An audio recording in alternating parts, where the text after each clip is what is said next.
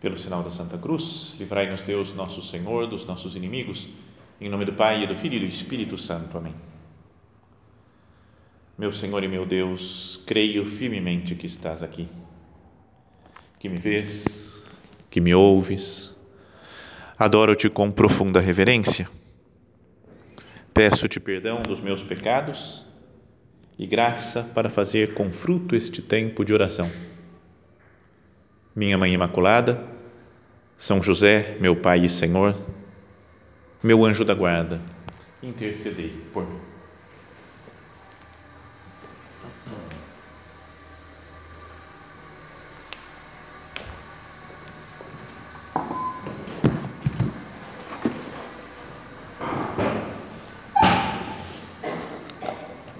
Vamos começar a nossa meditação pensando nos problemas atuais do mundo, né?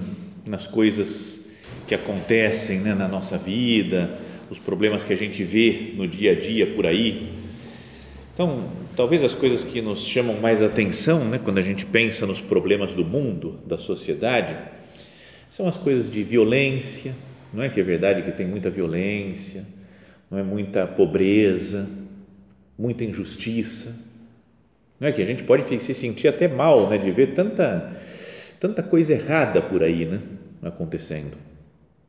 Depois, se vamos pensar num ambiente mais mundial, as guerras que tem, né, atualmente a mais famosa aí, né, que aparece mais nas, nos meios de comunicação, pelo menos da Rússia e Ucrânia, mas em tantos outros países, né, que está tendo guerra também e gente que né, se, se matando, não é que são coisas que nos fazem pensar, né? Você fala, meu Deus, mas por que tanto sofrimento? Tanta gente, né? Tantos, se pensamos nas doenças que tem pelo mundo, guerras, doenças, violência, pobreza, injustiça. Não é tanta gente morrendo de doenças por aí, até né, a pandemia que a gente teve e outras pessoas falando agora assim de futuras pandemias, né? vai ter de novo, agora vai, acho que vai virar moda, cada hora ter uma pandemia diferente, né? até mesmo a coisa que apareceu já de febre maculosa, né? já estão falando, é a nova. Daqui a pouco está todo mundo com medo de carrapato, desesperado, né? porque, porque tudo bem, tem uma doença, uma coisa, mas hum, a gente pode cair nesse no medo das coisas. Toda a coisa, o, o problema do pecado no mundo, né? essa ideia do, de tantas coisas injustas que acontecem, todo o marxismo cultural né, as ideologias de gênero, um relativismo total em tantas coisas, né, a destruição da família, o aborto, né, pessoas contra a vida e tudo isso visto como uma ditadura, né, que tem que tem que todo mundo tem que obedecer essa cartilha, né, que nos ditam algumas pessoas. Se aí a gente olha então até mesmo para dentro da igreja e vê tantos descuidos, tanto abandono da fé, da moral, dentro da igreja, né, de pessoas que deveriam dar testemunho de fé, de amor a Cristo e que negam a fé na prática ou na teoria, né, ou falando ou agindo. Então, se nós começamos, damos uma parada e começamos a pensar nos problemas, a gente pode ficar meio afundado, né? Fala, como a coisa é complicada, né? O que, que eu faço?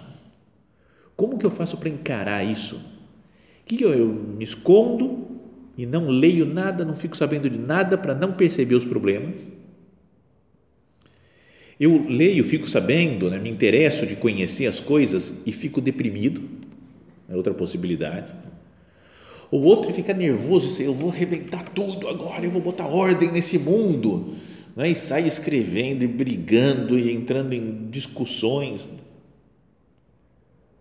Assim, como que eu faço para encarar esses esses desafios do mundo moderno, né, da sociedade em que nós vivemos, não por coincidência, mas porque Deus quis que nós vivêssemos nessa época.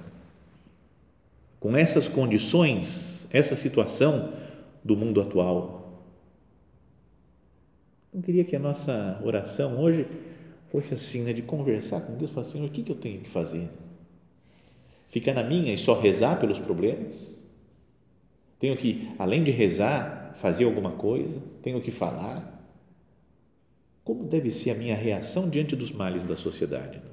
Como encarar e como lidar com todas essas coisas? Então, uma possível resposta, que me parece, é, vem de um exemplo da Sagrada Escritura. A Sagrada Escritura, né, a palavra de Deus, vai guiando todos os nossos passos. Então, queria hoje comentar uma passagem do capítulo 9 do livro dos Atos dos Apóstolos. Porque acho que olhar para os primeiros cristãos, né, ver como São Pedro agia, como São Paulo agia, São João, ajuda a gente a falar assim: peraí, esses daqui conviveram perto de Cristo, fizeram assim. Ó. Então, como é que eu devo atuar? E eles tinham problemas, né, tinham dificuldades também, de acordo com a época deles, né, com a situação em que viviam, mas vários morreram mártires, né, tiveram que sofrer muitas coisas. Então, lá no capítulo 9 dos Atos dos Apóstolos, diz assim: Enquanto Pedro percorria todos os lugares, né, ele já tinha saído, de, o cristianismo estava se expandindo, saiu de Jerusalém, começaram a pregar em outras cidades lá de Israel, e Pedro foi para conhecer outras pessoas, as cidades, os primeiros cristãos de outros lugares. E quando ele percorria esses lugares, visitou também os santos que residiam em Lida, Primeiro, santos, não é que eles não fossem todos santos, né, mas eram gente, os primeiros cristãos que se chamavam assim. E moravam em Lida. Lida é uma cidadezinha que está do lado do aeroporto de Israel, Ben Gurion. Então, quando vocês forem lá para a Terra Santa, vai chegar lá e vai pousar praticamente em Lida. É o lugar mais próximo né, do, do, desse lugar que, tá, que nós vamos contar a história de São Pedro. Obviamente, não tinha aeroporto naquele, naquela época. Faltavam uns dois mil anos para começar a ter. Né? Mas aí, então, encontrou aí, nessa cidade de Lida, um homem chamado Enéas, que havia oito anos estava deitado numa cama, paralisado. Talvez um dos primeiros cristãos, não é, que era conhecido, apresentaram lá para São Pedro, oito anos de cama, né, paralisado. Pedro disse-lhe, Enéas, Jesus Cristo te cura. Levanta-te, arruma tu mesmo a tua cama. E imediatamente Enéas se levantou. Fez um milagre, não é? apoiado em Cristo, e imediatamente Enéas se levantou. Todos os habitantes de Lida e da região do Saron viram isso e se converteram ao Senhor. Toda a região lá ficou impressionado, maravilhado com o milagre que Pedro tinha feito e se converteram. Aí logo a seguir fala em Jope, que é uma outra cidade que está ali perto, mais ou menos, na, na margem do, do mar, né? do lado de Tel Aviv, é praticamente agora é um bairro de Tel Aviv, né? Jope. Muito legal, quando vocês puderem, pode, pode ir lá visitar Jope, que é, é legal, viu? emocionante. Tem histórias de São Pedro lá, o que a gente vai ler agora. Em Jope havia uma discípula chamada Tabita, nome que quer dizer gazela Aqui vem a pergunta: por que, que a mãe deu esse nome para ela, né? o pai? Ela, cara, se quer dizer gazela, Tabita, para que, que vai chamar a mulher assim? Mas tudo bem, né? podia ser um apelido, sei lá. Não, bom, Tabita. Eram muitas as boas obras que fazia e as esmolas que dava. Então, também dos primeiros cristãos, muito, muito boa, né? muito generosa. Naqueles dias, ela ficou doente e morreu. Então, lavaram seu corpo e o velavam no andar superior da casa. Não tinha morrido, prepararam o corpo, levaram para o, andar superior, né, no quarto em cima, e ficavam velando, né, as pessoas chorando lá, né, antes de enterrar a Tabita. Como Lida ficava perto de Jope, os discípulos ouviram dizer que Pedro estava aí e mandaram dois homens com um recado: vem depressa até nós. É o primeiro Papa, né? Então é como se fala, Papa, vem cá, morreu uma, uma dos primeiros cristãos, mulher boa demais, generosa, vem aqui, vem para o velório dela, vem depressa até nós. Pedro partiu imediatamente com eles. Assim que chegou, levaram-no à sala de cima, onde todas as viúvas foram ao seu encontro. Chorando, elas mostravam a Pedro as túnicas e mantos que gazela havia feito quando vivia com elas era costureira, acho também, então mostrou tudo que ela tinha feito, falou, oh, demais, ela, nossa, era tão boazinha, sabe? Aquela coisa, lembrando dos, dos momentos bons da vida da, da, da Tabita. E aí fala, Pedro mandou todo mundo sair. Em seguida, pôs-se de joelhos a orar. Depois voltou-se para a morta e disse: Tabita, levanta-te. Ela abriu os olhos, viu Pedro e sentou-se. Pedro deu-lhe a mão e ajudou a levantar-se. Depois chamou os santos e as viúvas e apresentou-lhes Tabita viva. Então também a notícia correu, todo mundo ficou maravilhado, impressionado muita gente se converteu. Né? Então é isso daí. Depois falam que nessa ocasião Pedro ficou muitos dias em Jope, na casa de um certo Simão, curtidor de peles. E está lá em Jope, você vê, aqui era a casa do Simão, onde ficou São Pedro. Então é legal, é emocionante. Bom, o que, que queria ver? O que, que tem a ver com os problemas do mundo, né? Isso daqui que a gente citava lá no começo da meditação. Mas é que São Pedro resolve os problemas. Resolveu o problema de um homem paralítico e de uma mulher que tinha morrido mas ele resolve, mais do que falar, ele fez milagres, queria que a gente reparasse na, na referência dele a nosso Senhor Jesus Cristo. Ele encontra o Enéas antes e fala: Enéas, Jesus Cristo te cura. Não só eu te curo, eu tenho os poderes aí. Mas fala: lembra de Cristo, ele te cura. E o modo como São Pedro fala é: levanta-te arruma tu, tu mesmo a tua cama. Lembra como Jesus fez para ressuscitar, para curar um paralítico? Aquele que ficava na beira lá da piscina né, de probática, 38 anos, esperando a água se mexer para que alguém jogasse ele na piscina. E Jesus fala para ele: levanta, toma tua cama e anda. E São Pedro falou uma frase bem parecida, né? Enéas, levanta, arruma a tua cama, porque estava não era cama para carregar, a cama que ele estava morava mesmo. Arruma a tua cama você mesmo. Mas está vendo que tem uma ligação com Jesus, São Pedro. Fala, Jesus Cristo é que vai te curar. Então eu faço como Jesus Cristo fez. Seria praticamente isso, né? Falar, Jesus Cristo é que cura. Então, Lembra, Jesus fez assim, ele falava para os paralíticos: levanta, pega tua cama e anda. Enéas, levanta, pega tua cama, arruma tua cama e anda. Então, fazendo isso, né, falando do mesmo jeito que Cristo, ele curou aquele paralítico. Depois, a história, ele é chamado lá para Jope para ir ressuscitar a Talita, a Tabita, perdão. Então, fala que ele chegou na casa levaram ele pro, lá para o andar de cima, as viúvas lá começaram a mostrar os tecidos lá para ele e fala, Pedro mandou todo mundo sair. Aí a gente se pergunta, por que, que ele mandou todo mundo sair? Então, pode ser que não tivesse muito espaço para ele fazer um milagre, aquela confusão, aquela coisa. Pode ser que ele tenha se cansado daquelas viúvas, falando, ah, sai todo mundo de perto, não aguento mais ninguém. Pode ser, pode ser que tenha sido isso. Pode ser que seja para não dar vexame, vai que não funciona né, a minha ressurreição. Quero ressuscitar e não deu certo. Pessoal, vou ressuscitar. Levanta, Tabita, e nada, Tabita, Tabita, e não, não vai para frente. Né? Então pode ser, mas isso é tudo bobagem, né? Que a gente, só para imaginar o porquê que ele mandou todo mundo sair. Agora, se a gente lembra da vida de Jesus, lembra quando a, o Jairo, aquele que era chefe da sinagoga, falou: Minha filha morreu, vem aqui impor as mãos sobre ela. E ele chegou e estava todas aquelas carpideiras, um monte de gente chorando, contratados oficialmente para chorar no velório. E ele tirou todo mundo, falou todo mundo embora, não deixou ninguém entrar no quarto lá da, da, da menina é? E só o pai, a mãe e os discípulos, Pedro, Tiago e João. O resto para fora. E falou para ela: Talita cum. Menina, levanta-te. Pedro fez a mesma coisa. Tirou o pessoal para fora e falou: Tabita cum. Tabita, levanta-te. E depois de rezar, né? também ele sabia que não é ele que faz. Se pôs de joelhos a orar. Depois falou: Tabita, levanta-te. Tabita, como? Levanta-te. Está vendo que é um.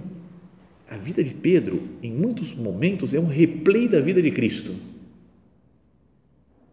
Faz como Jesus fez.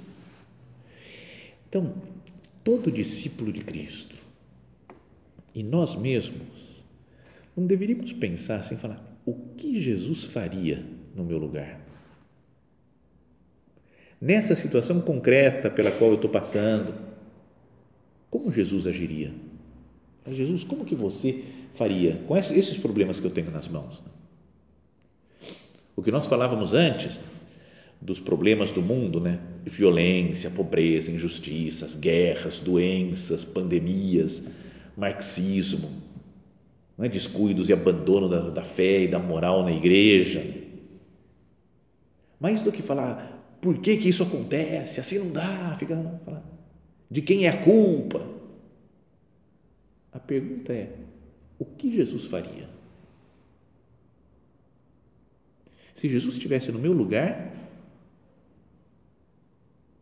como que ele atuaria diante desses problemas, diante dos sofrimentos? Então, vamos pensar, vamos olhar para Jesus. Nos sofrimentos que ele via ao seu redor, como que ele atuava? Então, por exemplo, com os doentes, ele curava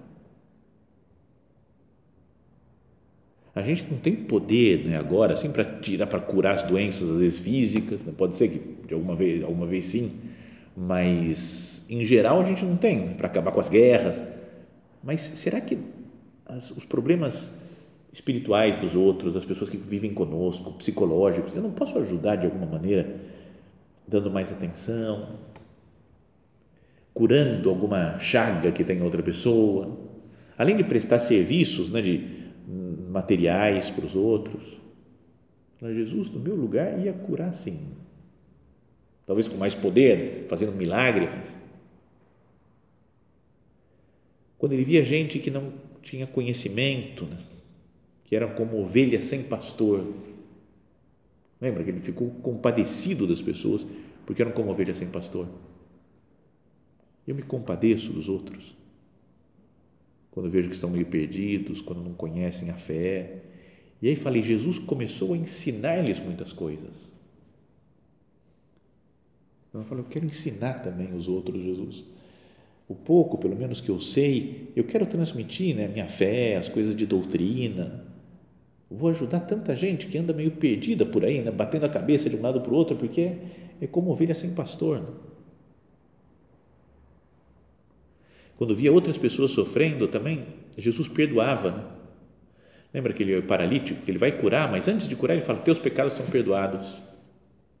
A mulher adúltera, que estava sendo prestes a ser apedrejada, ele fala: Nem eu te condeno, vai e não peques mais.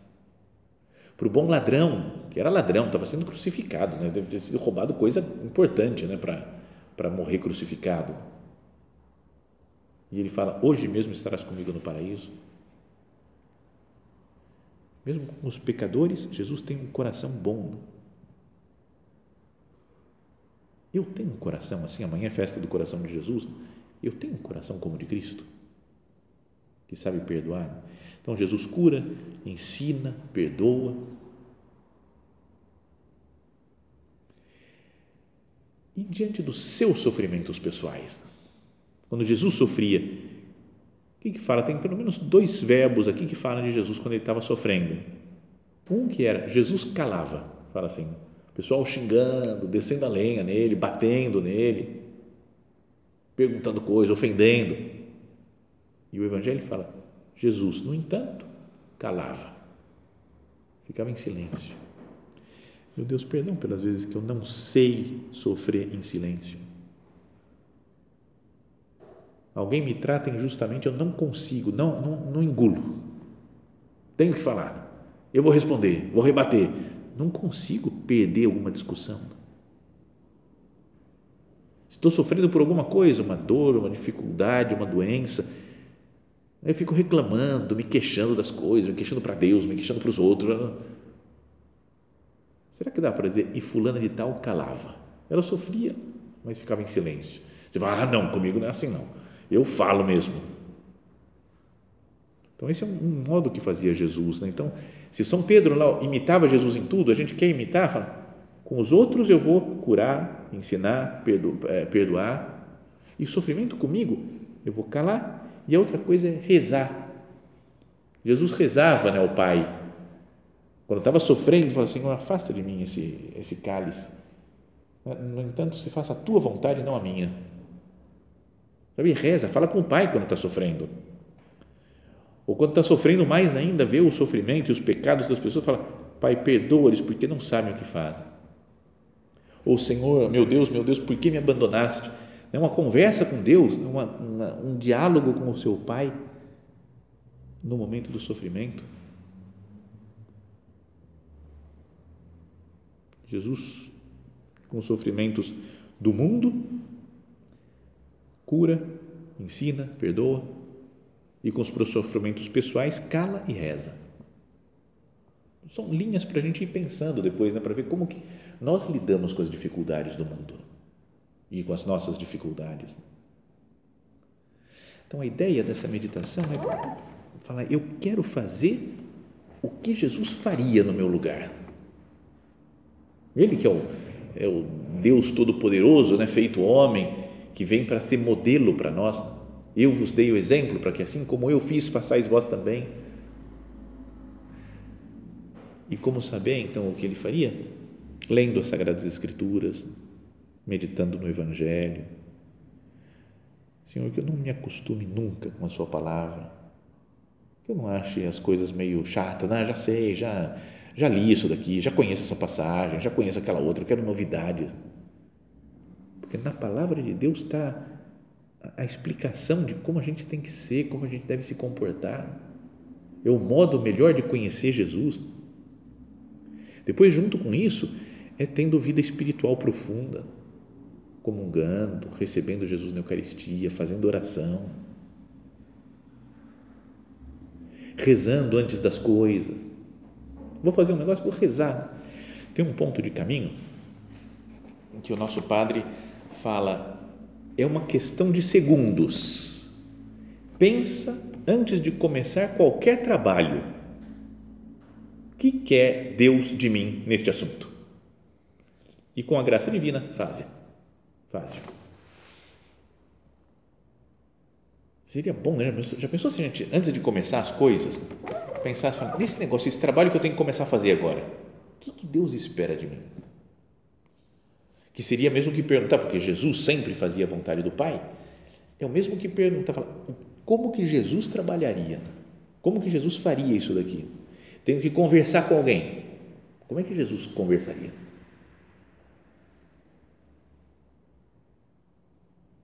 É? Tinha até uma música antiga de igreja, lembra? Eu aprendi quando era criança e já era uma música, sei lá, para criança na época dos meus avós, eu acho, sei lá, que era, mas tudo bem. Mas eu que falava mais ou menos assim, né, que falava assim, qual que era o segredo para ser feliz? E a pessoa respondia assim, amar como Jesus amou, falar como Jesus falou, pensar como Jesus pensou, né?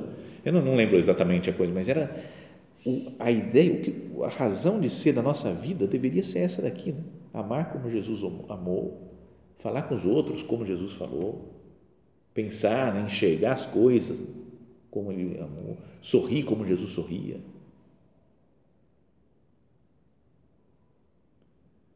Então, como fazer para conhecer Jesus? É isso daqui, né? Meditar Sagradas Escrituras, o Evangelho especialmente, ter vida interior profunda, rezar antes das coisas. Diria que nos tempos que correm, uma coisa importante é desacelerar. Verbo importante para os últimos, para os tempos atuais. Né? Desacelera. Para um pouco para pensar. Porque a gente vai fazendo coisas, coisas, coisas, trabalho, vai para lá, vai para cá, faz isso, faz aquilo, mas não, não, não, não para e pensa, o que, que Deus quer de mim afinal? É isso que eu tenho que fazer mesmo? A gente nem tem muita coragem, às vezes, de se perguntar. Né? É isso que Deus quer? O que eu estou fazendo? O que está me preocupando? É isso que Deus quer que eu faça? É com isso que Deus quer que eu me preocupe? Ou eu estou fazendo porque entrei numa inércia aqui de fazer, os, os outros estão cobrando, eu tenho a obrigação de fazer, vou dar conta, vou fazer isso. Para um pouco e pensa: é para isso que eu estou vivendo? É isso que Deus espera? E Cristo faria assim no meu lugar? Para desacelerar, é preciso talvez ter mais controle um pouco né, de, de, de internet, de redes sociais. Vocês não sentem como a coisa vai acelerando, né? A gente vai vendo um negócio, vê, vê um Reels do Instagram, você olha só, acha legal, você, pô, legal, zup, passa para cima só para ver mais um.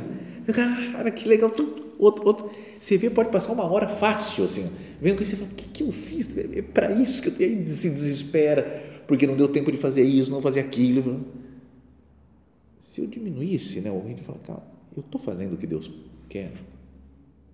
Notícias. Às vezes a gente quer saber notícias, tudo que está acontecendo, todas as últimas fofocas do mundo, por aí. Será que é para isso que eu vivo? E gasto tanto tempo, às vezes, com essas coisas, com redes sociais, com notícias, com internet, com correrias, com trabalho, que dedico pouco tempo a ler a vida de Cristo a meditar no, no exemplo de nosso Senhor.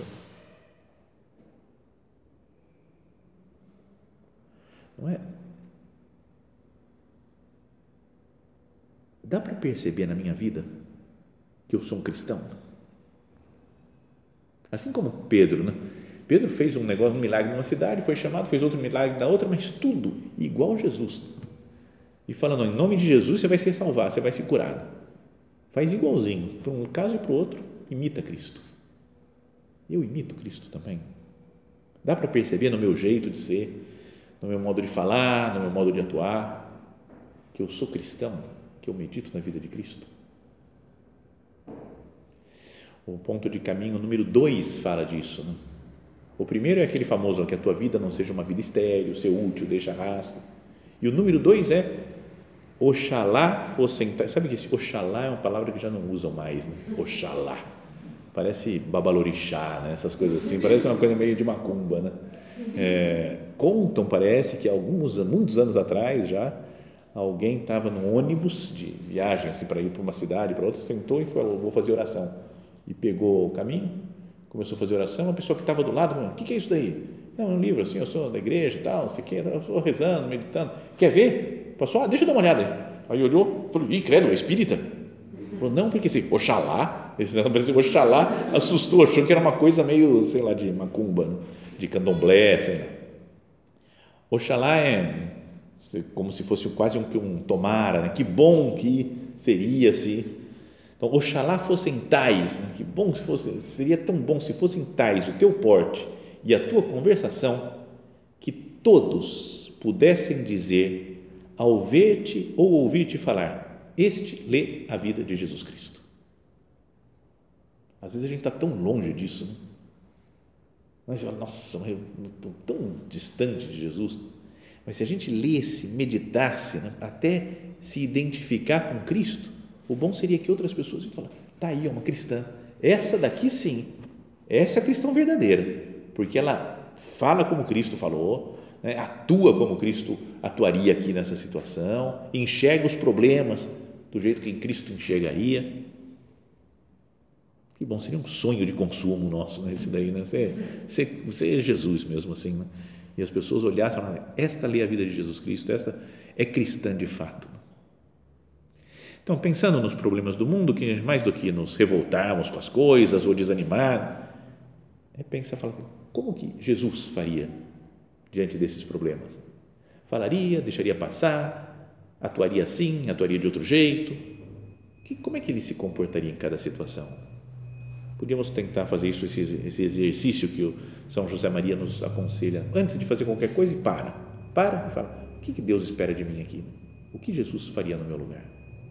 Que Nossa Senhora nos ajude né, a abrir nossa mente para compreender melhor Jesus, conhecer melhor a sua vida, para saber atuar do mesmo modo que Jesus atuaria no meu lugar.